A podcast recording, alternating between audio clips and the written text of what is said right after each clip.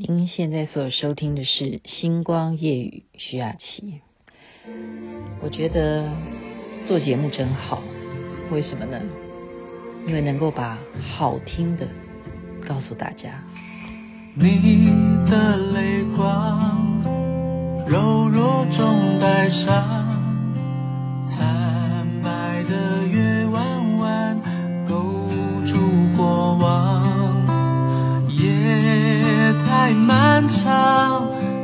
结成了霜。是谁在阁楼上冰冷的绝望？周杰伦唱的《菊花台》，其实周杰伦也是大才子啊。我刚刚讲做节目真好，为什么呢？能够把好听的告诉大家，其实不是只有歌好听而已。您现在所收听的是《星光夜雨》徐雅琪。我说好听啊，就是刚刚呢看电视啊，这当然是很多的杜撰。我觉得这个桥段非常的有内涵，因此今天要把好听的分享给大家。如果大家知道《封神榜》啊，还有《封神演义》的话呢，里头有一个人物姜子牙，后来把他封神。是第一位考虑把他列为神的是谁呢？就是情圣，哪一个情啊？是弹琴的那个琴啊，不是爱情的情。情圣伯邑考啊，伯邑考呢，他就是有出众的这样子的琴艺啊，他能够弹琴到出神入化，而且呢，他这个为人呢，非常的孝顺啊，非常的风流倜傥。所以所有的人都非常的喜欢他，有情圣这样子的封号。那时候他要去啊、商朝呢，去救他父亲啊，他的父亲就是后来的周文王啊，就是姬昌啊，他要去救他，他在坐牢被纣王呢关起来，在途中呢，就忽然也听到森林里头有琴声，他就被这个琴声引。去看看到底是什么人在弹啊？这个剧情呢，当然是杜撰的了。那发现根本不是人，他就问他：“你是妖怪吗？还是神仙啊？”那这个妖怪啊，应该算是妖怪。他就说：“啊，你果然哈，情圣还会听得懂我的琴。那你有听出我的琴代表一些什么含义吗？”那伯邑考就告诉他说。我有听出你的琴声哈，好像有杀气，但是你好像又没有杀意啊。这个妖怪就跟他讲，他说没有错，我其实等你到今天这边来呢是有目的的。相传你就是非常会弹钢琴的，呃，不是弹钢琴，弹琴啊，琴圣。所以我这一回呢，就是要引你过来跟我比赛，看。你的琴比较好，还是我弹的比较好？那这时候伯邑考就说：“这里没有琴啊，怎么比？”那这个妖怪就说：“没有琴，那容易，我是妖怪嘛，对不对？”他就咻就弄出一个啊，变出一个琴，就悬在空中这样子。他说：“这里就有琴了。”哈，那伯邑考就告诉这个妖怪说什么呢？他说：“其实。”根本无情，我讲的不是这个意思，你误会了。比赛要到达什么样的境界呢？其实情到妙处无人听啊！我觉得这句话很妙哎，他这样讲，情到妙处无人听。但是妖怪就说无人听，你这是什么意思啊？你看不起我刚刚变出来的这个情吗？还要无人听啊？你刚刚讲无情，我现在给你变出情了。你现在还要无人听吗？什么叫无人听？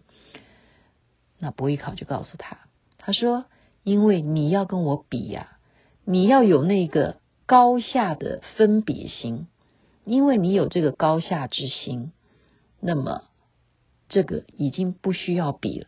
你早就希望你要赢嘛，所以还需要比什么？那你就赢就好了。我跟你比什么？哦。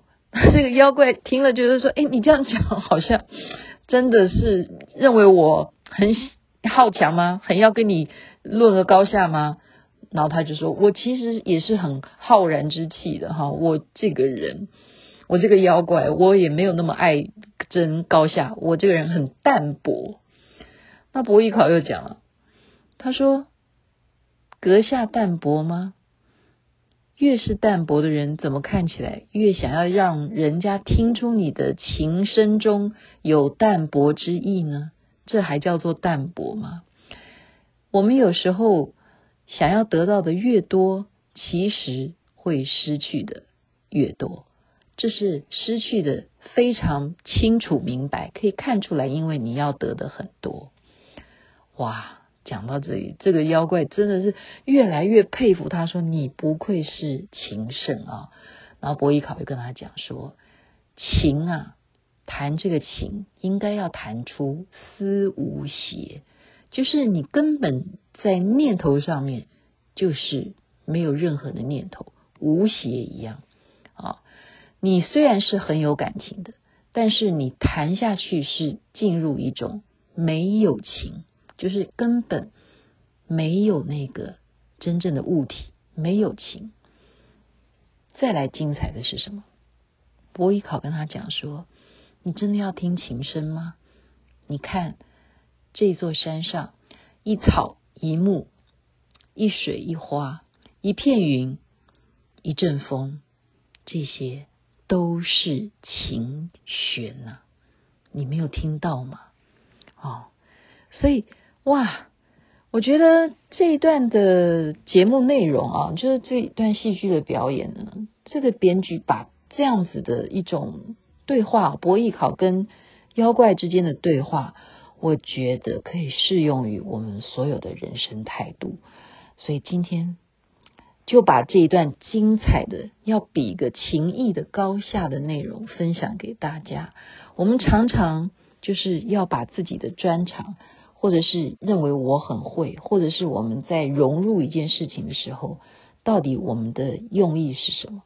我们要抒发的那个情感，其实都会显露在。你所展现的事情的态度上面，今天就把《封神演义》当中伯邑考他这一段故事分享给大家。不过当然他后来是悲剧哈，因为他为什么可以被封神？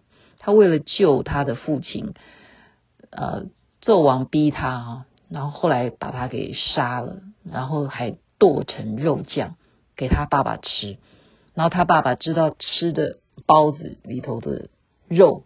是自己儿子伯邑考的肉，他为了要掩饰啊，不要让纣王看出他很悲伤，他就是忍耐把它吞下去，一直到他逃回了自己的周朝，他就吐出来，就是相传就是他吐出来，因为恶心嘛，自己吃自己儿子的肉啊，然后就很痛苦，所以吐出来，吐了三个兔子，就有这个说法，兔子就吐出了。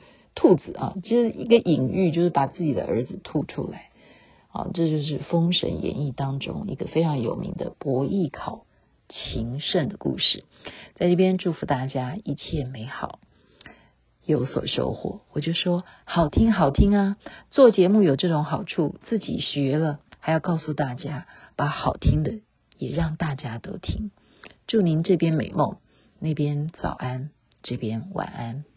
那么阿弥陀佛，那么观世音菩萨。